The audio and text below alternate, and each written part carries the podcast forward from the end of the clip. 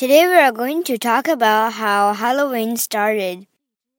Before Halloween was called, it is called Hallows Evening, but they shortened it into H A L L O W E E N.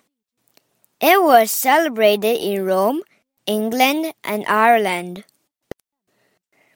People hang a wet towel in front of their house on October 30th, and in midnight the towel go blown away.